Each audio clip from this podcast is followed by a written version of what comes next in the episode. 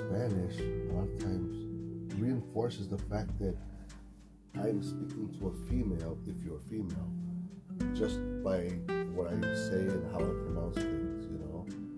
Um, you know, when you're addressed as señorita or señora or whatever, you know, the way I address you shows what gender you are and kind of what age group or where you are, you know, in your life. In English, they're trying to stay away from titles because a lot of these people they're all mixed up and they don't want to they want to be known as um, genderless and these people are really really messed up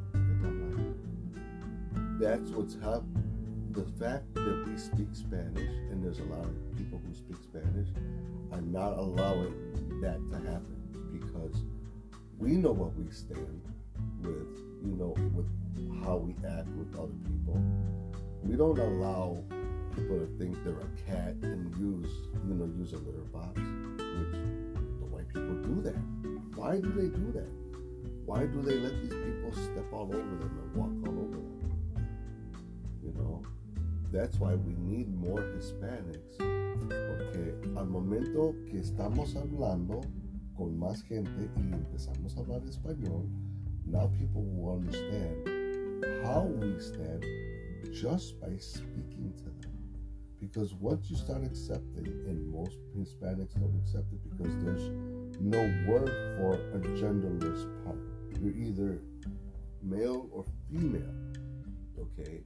In in most Spanish language, they don't you know, when you communicate, there is something that there is no words that do not identify that unless we're speaking of an item which has no gender, like a chair, of course, but it still is una silla, so it's still female. You see what I'm saying? So just the fact that we speak Spanish helps society because now they understand things on a different level because we know the meaning of the words. We know what they're supposed to mean because of what it says in the actual name. And people in the English language, they don't have that connection. We're one of the few people that are keeping a lot of this um, original meaning alive because the word is actually built into how it's, you know, uh, the meaning is actually built into the actual word, you know. It, it, so yeah, it's so Mexico, Spa- the Spanish language is so more profound than English. Yeah, they may have a lot of different definitions and stuff in English because in English, what they do is they make things more complicated. It's that simple. Why do they do that? To separate not, not, the different not, societies. Not complicated. What? Um, I understand that situation, the, the, the separation when you're talking there, the disconnection of the connection of Spanish and the disconnection uh, when you give this is example as chair. Uh, and then, A chair has no gender, but in Spanish it has a gender. So um, yeah, when, when you know, I, I haven't think about this. My first time, you know, thinking about it. Uh, what makes me feel as a woman, Yeah. you know, uh, the the connection that you see in in, in Spanish of uh, uh, these um, moms Okay. um, well, just to see it so clear as a name, Yeah. uh, without subjects. Um, I like it, you know. I like it in, uh, when when I can hear the chair. Yeah. Now, I like it so much. Why? Because I need that balance. I need a word like that, future. Uh, how well it's better for me as a woman. The chair be called the chair than una. See, there's so many things that in English they have no gender, but in Spanish they do. But I understand you completely. Like it is a connection of a Spanish connection there, and a disconnection in English. But as a feminist, I'm gonna choose English as a you know falling in love with the word that is directly calling the chair chair, and we can call it in Spanish silla silla right? But uh, without focusing in, in that, that that situation, especially you say you know some some things are called like Yeah, they, it, it, everything has a gender. Everything has a gender in Spanish. Okay, um, but people don't realize these things, and that's what's going to keep people from accepting, not accepting the unacceptable. The fact that now somebody's trying to correct me because I'm calling you señorita, and you're like or I don't identify as a girl, so don't call me senorita, or, or, or, because these are the protests that these people have, and these people are messed up, and they expect you to follow their charade, But that and, and, and they get a, yeah, and they get offended because you don't call them what the, you know you call me a he. I am a Mister to you, but you you you know that it is a female, but this female thinks it's a male, and they want us to say to it, okay, I uh, uh, okay, I understand, Mister, but come on, you know these people are, you know, they want us to follow their charade, and then a lot of times they realize what a mistake they've made after they go through a sex change. They're like, why did I do this? Why didn't anybody stop me? Why didn't anybody this was a wrong choice? Why did they allow me to do things at such a young age? Porque hay muchas veces que hasta la escuela esconden eso de los padres.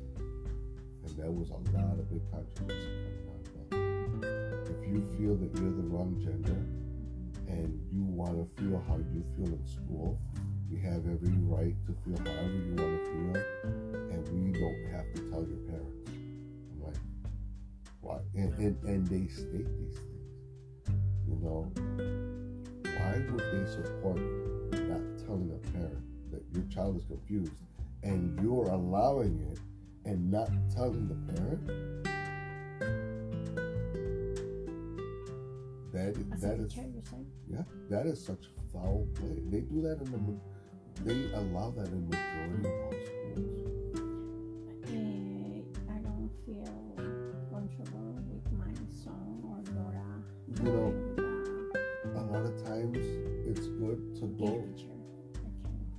In my mind, okay, my girls they came out okay, only because as a parent, I was right behind everything that they were doing. It didn't matter what was going on, and the fact that there were two of them at the same year, at the same time, helped me so much because if they were to have been split up, I would never be able to make one and go and go with the other times because my time I was working so many hours. So imagine, it was a blessing that they were together. Porque a la misma vez yo tenía dinero para todo, tenía tiempo para hacer todo porque estaban juntas. So you think, uh, as a father, um, the this way of uh, the government's pushing the LGTB agenda uh, more than any other human rights Yeah. uh, as a evilness decision, uh, forgetting the most important rights as the immigrants' rights. I mean, a lot of times I've seen I've seen the teachers. They have the kids get up every day and say the Pledge of Allegiance, and the only flag that they have in in the room is the gay pride flag. They don't even have an American flag. Why don't they have an American flag? that should be mandatory in every school. Okay? And when they say the Pledge of Allegiance, now you understand that you are ple- pledging allegiance to a country that is a republic, you know, in the republic for which it stands, one nation under God. so we are a republic. Because if we were a democracy, somebody could just say, let's make the black people slaves again, and everybody votes on it, and then they make the black people slaves again. That's a true democracy. We are not in a democracy. We can't just say, oh yeah, let's, oh you know, let let's vote, you know, and, and make the Mexican border way way that way, and everybody votes on it, and then they move the Mexican border. No, we can't do that. We are a republic. The purpose of a republic is to protect the people first for what rights they do have and anything that comes up and after that does not infringe on those rights because those rights come first. Those are given to us by God, and those are our God given rights. Nothing should infringe on our God given rights. The right to prosper, the right for satisfaction in what you are doing without hurting anybody else, the right to protect yourself, the right to, you know, the right for, you know, happiness, you know. And you do things so that you can grow along with your family and you go to where some places, things don't work out for some people. Some places, they work out better I really think uh, exactly how you say the right to have your happiness, the right to have your peace. Uh, no one should steal this from a chi- child, especially in the United States. You know, I don't care how much these perverts wants to push the LGTB,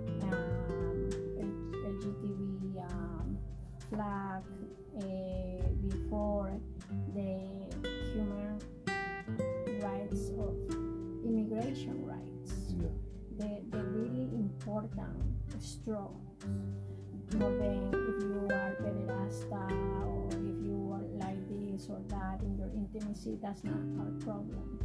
You're- the you're- children doesn't have to go through this. Of course. they shouldn't have a flag in their classrooms. No, they don't like no nobody should be able to steal the children peace having a a, um, a flag That for just, me, just that's that's just invites it's, a, it's things to stealing, around. it's Yeah. stealing the peace, it's stealing the happiness. Just because supporting pederastacs, supporting evilness. Yeah. I don't think so. It's the it's, it's the right uh, to put these people first, then other people. This is why we struggle. This is why immigrants can move because somebody else decide to put LGBT first than their real needs. So it makes me very mad, you know, especially seeing that it's affecting the kids too, and that they're teaching them stuff that is like sexuality. They don't need to know that. You're not even a priest to sit down and, and talk about it. they, they they need to learn from somebody that's close to them instead of just in a general. But now the priest is out, and the and the drag queen is inside the school. What the hell? the Bible is out. Yeah, it's very sad. It's very Oh, E, just like I thought, Lady Gaga is a guy. No, I don't know. I don't know. Yeah. I cannot comment in this situation. well, I don't know I, nothing they- about I, it. I just saw because what they were doing, they were doing, they had they had some video of her, okay, dancing, and they would do some still shots of the video. They would just take a still shot, and they would focus on her private area, and she does have a. I don't know. You don't know. we don't know. I'm we don't want to know about this. And I'm like, we are oh. on air. And, and, and I'm thinking to myself, and I'm thinking, And I think we are going off air now. Goodbye, my friends. so Wh- When I Don't saw think that, I about was. I was like, Don't think about this, please. now it makes sense why she does what she does. Now it makes sense. The I whole agenda I was way know. deeper than everything. I don't, I don't know if she, what kind of, you know, if she's gay or, or something. I don't know. If, if it's a boy, he's a girl. I don't know exactly what's happening. But okay, it, this was the the morning of uh, encountering with Tony G here in Chicago. God bless you. Bye.